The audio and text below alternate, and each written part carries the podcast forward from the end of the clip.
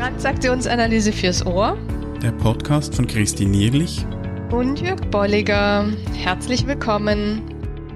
In der heutigen Startepisode unserer Golding-Serie stellen wir dir Mary und Bob Golding und ihr Thema die Neuentscheidung vor.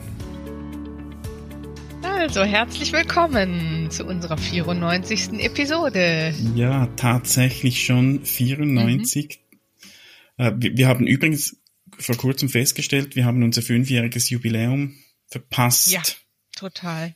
Im Februar mhm. diesen Jahres so, ist es soweit gewesen. Mhm. Und wir holen dann das Feiern nach bei der hundertsten Episode. Genau. Ist auch schön. Also ihr könnt euch schon mal drauf einstellen, genau. Ja, genau. Stellt den Sekt kalt. Ja. Ja, Jetzt haben wir eine Serie uns überlegt für Wieder euch mal, und ja. mit euch. Eigentlich gab einen Anstoß eine Hörerin.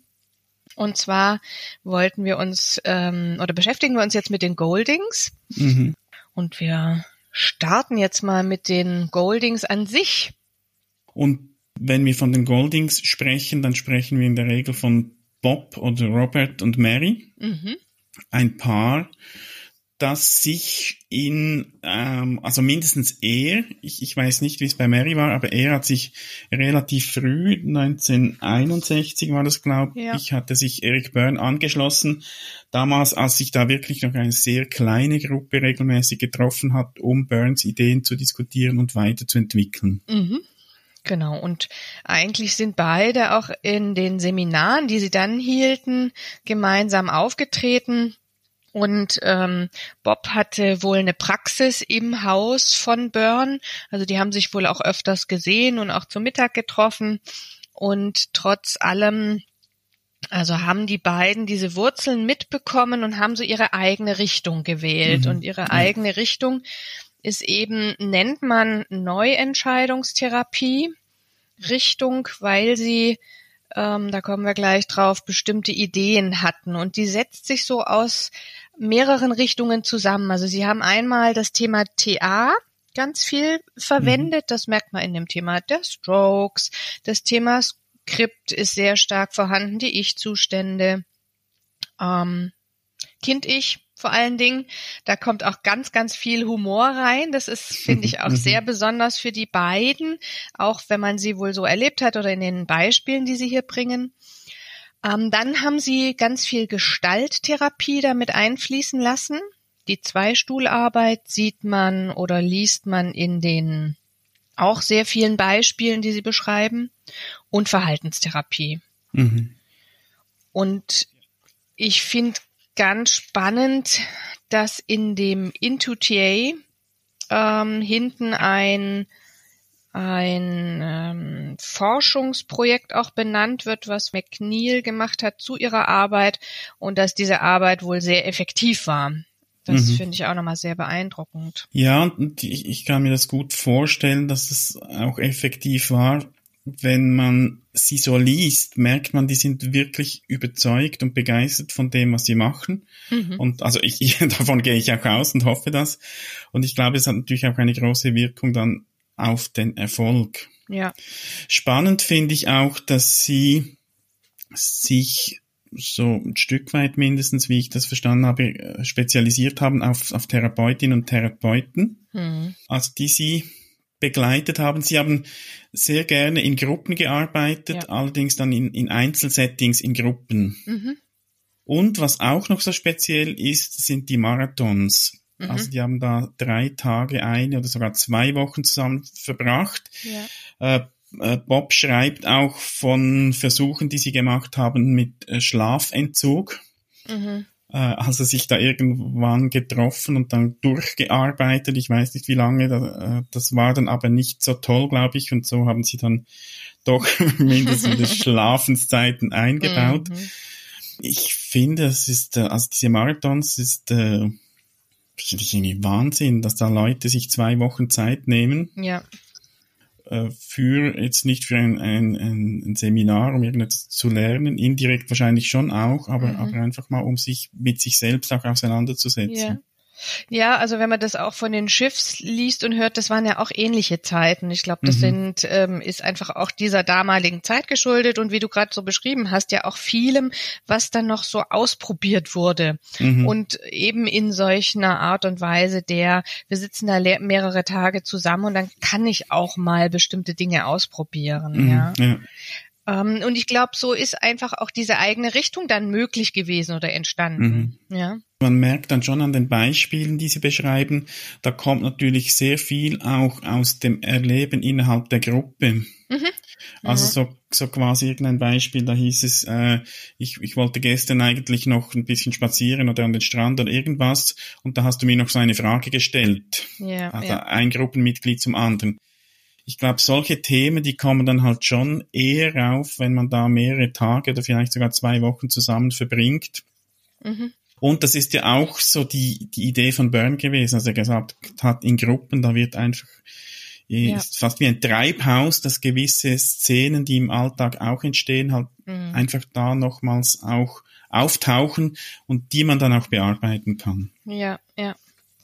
Ja, und ich glaube, was, was da ähm, zumindest bei denen auch nochmal sehr gut passt, ist, dass sie ja beschreiben und sagen, sie arbeiten im Präsens, ja, und dann ist häufig der Einstieg bei ihnen auch, also sei es jetzt in so einer Gruppensitzung, sei es aber auch, wenn der Klient ähm, unter der Woche einzeln kommt, dass sie sagen, was ist dir denn passiert und davon ausgehend, mhm. ja, sagen, ähm, wie, wie bist du damit umgegangen? Und also Präsens hat so zwei Seiten, dass sie auch sagen, und sag mal jetzt, wie du damit gerade umgehst, indem ja. du es mir erzählst. Also da waren sie sehr ähm, streng in Anführungszeichen, das war aber auch so ihre Idee.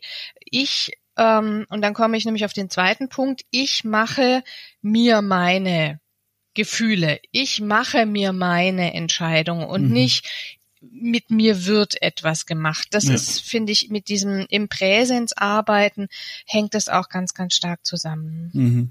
Also das war mit eines ihrer wichtigsten Punkte, die wo sie auch so beschreiben oder wo ich, wo ich so im Gegensatz dazu das ganz schön finde, dass sie sagen, die Vorstellung, dass wir für unsere eigenen Gefühle verantwortlich sind, steht unserer Literatur, unseren Liedern, unserer Entziehung, Enterziehung entgegen. Mhm. Und das ist natürlich das aber genau, was sie machen, dass sie sagen, sie explorieren diese frühen Entscheidungen und benennen es als solche. Dass der Klient da aus einer Situation etwas gemacht hat und sie benennen das auch so im Gegensatz zu Burn, dass sie sagen, es ist nicht das, die Elternelektrode, die da eingefügt wird, sondern das Kind damals hat sich selber entschieden, die Situation so und so zu sehen. Also das ist eher dem neurologischen, was wir heute beschreiben würden, näher als das, was Byrne beschrieben hat. Dass sie sagen, also jeder hat eine bestimmte Wahrnehmung von Situationen und die nimmt er und interpretiert er und daraus wird diese Entscheidung mhm. gemacht. Ja. Und das hat, ich, ich glaube, da war Byrne auch nicht immer ganz so eindeutig oder hat auch unterschiedliche hm. Perspektiven beschrieben. Es, es war ja auch schon auch in, in der Idee von Byrne, dass man sich neu entscheiden kann. Also Byrne hat auch über Neuentscheidung schon geschrieben. Ich glaube, der Unterschied liegt darin, dass die Goldings betonen, dass die Neuentscheidung im ER1, also in dieser ersten Version des Erwachsenen-Ich, das wir im Strukturmodell zweiter Ordnung wenn dir das ein Begriff ist, kannst du dir das vorstellen. Sonst einfach kurz die Erklärung. Wir haben als Kind schon so eine Vorform von Erwachsen-Ich entwickelt. Der, der kleine Professor oder die kleine Professorin, sagen wir dem auch, wo so die kindliche Logik drin ist. Und da werden die Skriptentscheidungen getroffen. Also wie gehe ich gut mit der Situation um, mhm. wie ich sie erlebe, wie, wie überlebe ich da letztlich. Und die Goldings sagen, da ist es wichtig, dass die Neuentscheidung auch in diesem mhm. kindlichen Erwachsenen-Ich wieder getroffen werden, damit sie eine Wirkung haben. Und bei Burn war es stärker dann das, das eigentliche, das Erwachsenen-Ich 2, das, das er da genutzt hat, auch wenn er von Entrübung gesprochen hat, etc. Da ging es äh, darum und, und da, ich glaube, da ist das Goldings ganz wichtig gewesen, immer wieder zu sagen, es braucht eine Neuentscheidung in diesem kindig, in diesem Erwachsenen-Ich im Kind-Ich. Ja. Und das kann ich von daher auch gut nachvollziehen, dass wenn wir eben von Neuentscheidung sprechen, also quasi eine Entscheidung auch revidieren, dann muss das auf der gleichen Ebene geschehen, wie die ursprüngliche Entscheidung getroffen wurde. Mhm, mh. Genau, und da haben Sie natürlich sehr viel dann Arbeit auch geleistet, dass Sie mit dem Klienten zurückgegangen sind, eine konkrete Situation rausgesucht haben und dann eben auch rausgesucht haben, wie hast du dich damals verhalten, was war die, der Kontext, was haben die anderen beigetragen und was war schlussendlich deine Entscheidung? Mhm. Und wie gesagt, aber auch sehr nah zu diesem Thema der Gefühle und so für die, An die Verantwortung nicht nur für die Entscheidung, sondern auch für die Gefühle, für das Thema auch der Maschengefühle. Ja. Ne? Da, da sind sie sehr nah dran und da steigen sie entweder auch von der einen Seite mal ein über die Gefühle, ja, was fühlst du gerade und, und was ist diese Trauer, ja, wann kommt Trauer hoch, obwohl ähm, jemand anders vielleicht sagen würde, ich bin hier ärgerlich oder eben, ähm, wieso denkst du, dass du dumm bist, ja, und, und das ist dann die Entscheidung und dann kommen sie von der Seite. Mhm. Und ich glaube, das Spezielle ist hier jetzt, dass sie eben diese äh, Elemente aus der Gestalttherapie auch mit einfließen lassen. Äh, einerseits die Arbeit mit Träumen und vor allem aber auch so diese Stuhlarbeit, die wir heute ja auch in, in anderen Bereichen der TA kennen. Mhm. Aber da haben sie dann die Klienten wirklich in einen Dialog treten lassen mit diesen inneren Stimmen, mhm. mit diesen Botschaften, die sie da verinnerlicht haben. Also so im Sinne von, stell dir jetzt vor, dein, dein Vater sitzt da und sagt dir, du darfst jetzt nicht spielen gehen, bevor du nicht diese Aufgaben gemacht hast. Mhm. Und oder übernimm mal die, die Rolle des Vaters und sag das diesem kleinen Jungen, der hier sitzt und dann wechsle. Und ich glaube, das ist so, dass das wirklich dann Neue, das sie in die TA eingebracht haben, diese Art von Arbeit. Mhm. Und nicht nur mit ähm, so Personen, sondern wirklich auch mit Gefühlen mhm. oder auch, wie du gesagt hast, ne, mit Gedanken. Was sagt denn dieser da Gedanke, der sagt, du bist dumm? Und der andere Gedanke, der sagt, äh, was weiß ich, ne, aber das und das verstehst du ja oder so. Mhm. Und daraus sind sie dann zu, zu der Neuentscheidung dann auch gekommen gekommen oder haben sich dahin gearbeitet dann mit dem Klienten zusammen? Sie erwähnen dann auch im Buch, dass es so möglich, äh, fünf mögliche Szenen gibt für, für Neuentscheidungen. Das erste ist eine aktuelle Situation, das zweite eine kurz zurückliegende Situation. Äh, da schreiben Sie dann Beispiele eben von solchen Marathons und mhm. dann die dritte mögliche Szene sind eben Situationen aus der Kindheit, und die vierte ja. frei erfundene Szene und die fünfte dann noch Kombination. Und ich glaube, der Schwerpunkt liegt schon so auf eben Situationen aus der Kindheit, mhm. die man dann neu inszeniert oder eben eine frei erfundene Szene. Zu den ersten äh, aktuelle oder kurz zurückliegende schreiben sie, dass das eher halt die Klärung von Problemen fokussiert als eine äh, Neuentscheidung, aber sie nutzen das trotzdem Mhm. Es hat ein sehr schönes Beispiel im Buch, wo, wo einer äh, offenbar so die Stimme seines Vaters hört, der sagt, man darf andere nicht anblaffen oder nicht mhm, eben ja. sich beschweren irgendwie. Mhm. Und der Bob fragt dann, ja, und das ist ein Vater von Beruf. Und da sagt der, der Mann dann, ja, der ist Chirurg. Mhm. Und da fragt die Mary, ja, und was mhm. versteht der von Psychotherapie? Und der, der, der Mann sagt dann, ja, nichts und lacht, absolut nichts. Und dann mhm. sagt die Mary, ja, da bist du aber ganz schön dumm, dir einen solchen Supervisor ins Ohr zu setzen. ja. Äh, und das ist das, was du auch gesagt hast, so der Humor, der da drin steckt. Ja, ja. Und das hat dann wirklich etwas Befreiendes, dass dieser Mann dann äh, gesagt hat, ja, stimmt, eigentlich muss ich gar nicht auf mhm. diese Stimme jetzt hören. Also ist dann schon so eine Vorform von Neuentscheidung, die jetzt mhm. noch nichts mit, mit zurückgehen in diese Situation von mhm. damals hat, aber einfach das auf, auf ich, ich, ich glaube, ein Schlüssel liegt darin, das einfach auch mal zu benennen. Ja. Und sagen, ja, und, und, warum hörst du auf den Chirurgen, der keine Ahnung ja. von dem hat, was du machst? Ja, und ich finde ähm, nochmal da auch ganz spannend, da wurde, glaube ich, auch deutlich, dass sie sehr auch knackig und kurz gearbeitet mhm. haben. Also da kommen ganz viele Sequenzen so vor, die sehr kurz waren und wo sie ähm, ja auch sehr viel von sich selber so eingebracht haben. Ja, das ist ja jetzt auch eine knackige Aussage mhm, von ihr. Ja. Ähm, die muss man schon mal erstmal auch ertragen mhm. können. Und das ist der andere Teil, wo ich so denke, ja, und dann war eben dieser Kontext davon, die waren dann da mehrere Tage mhm. zusammen mhm. und dann ging sowas auch, ja. ja. Also ich glaube, das ist auch nochmal ein ganz spannender Punkt, dass sie sehr bedacht drauf waren, auch ähm, wie gesagt, es gibt ja auch ein Buch, was heißt The Power is in the Patient, also die, die Verantwortung ist beim Klienten und gleichzeitig auch so dieses immer wieder rauslocken, ähm, konfrontieren mit Themen und zwar in sehr kurzer, knackiger mhm. Zeit. Und ich glaube, da ist dann auch wichtig zu sehen, also das stimmt, diese Beispiele, die sind kurz und knackig und da geschehen in kurzer Zeit Neuentscheidungen.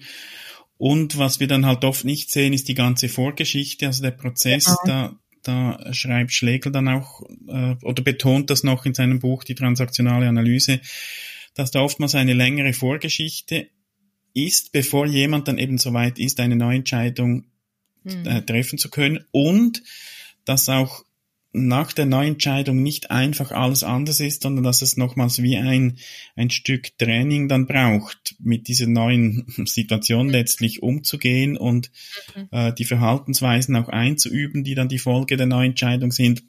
Also es stimmt, diese Sequenzen, die sind kurz und knackig und ich glaube, es gehört immer eine, eine Vorlaufzeit dazu und dann auch ein, wie ein anschließendes Training, dann die neue Situation auch äh, sich, sich einzuüben oder zu trainieren. Ja. Und da sind Sie bei diesem Einüben oder bei der Anwendung sind Sie auch sehr stark in diesem ne, Spaß oder es ist so in den komplett anderen Kontext zu mhm. setzen, mhm. so dass du wie so, wenn du wieder in das Skript gehst, also in dein altes Verhaltensmuster, so ein Stopp hast oder so ein, so ein äh, einfach wie so ein, ich sag jetzt mal Clown-Effekt, mhm. der dann das Ganze auch zu zusammenbrechen lässt. Ja. Und, und wie du sagst, ne, da brauchst einfach immer wieder dieses Trainieren und Triggern. Mhm. Ein wichtiger Punkt, das, also das Ihnen auch wichtig ist und das, das auch gut nachvollziehbar ist, ist, dass Sie sehr sorgsam damit waren, dass die Neuentscheidung wirklich aus dem Klienten oder der Klientin rauskommt mhm.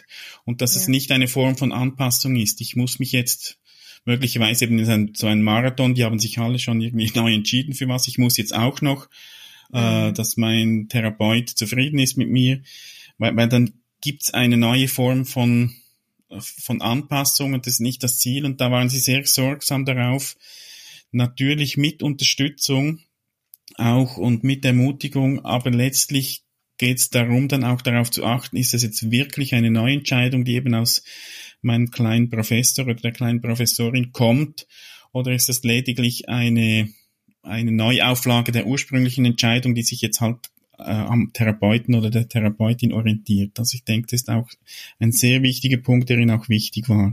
Ja, also wirklich auch da wieder ne, das Thema, wer hat denn die Verantwortung? Mhm. Ja. Und dann nicht zu vergessen das Thema der Einschärfungen, was Sie ja benannt haben, ganz konkret und wo Sie auch in dem Buch, ähm, das finde ich auch nochmal ganz schön in dem Buch der Neuentscheidung, sehr viele Lösungswege zu Neuentscheidungen als Beispiele auch bringen. Ja.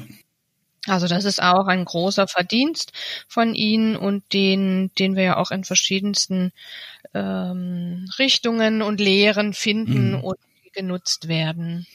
Und zum Thema Einschärfungen haben wir schon mal eine Episode gemacht. Das war die Episode 44 im Jahr 2017 ist das schon. Ich habe gedacht, das war erst gar kürzlich, aber es war tatsächlich schon November 17.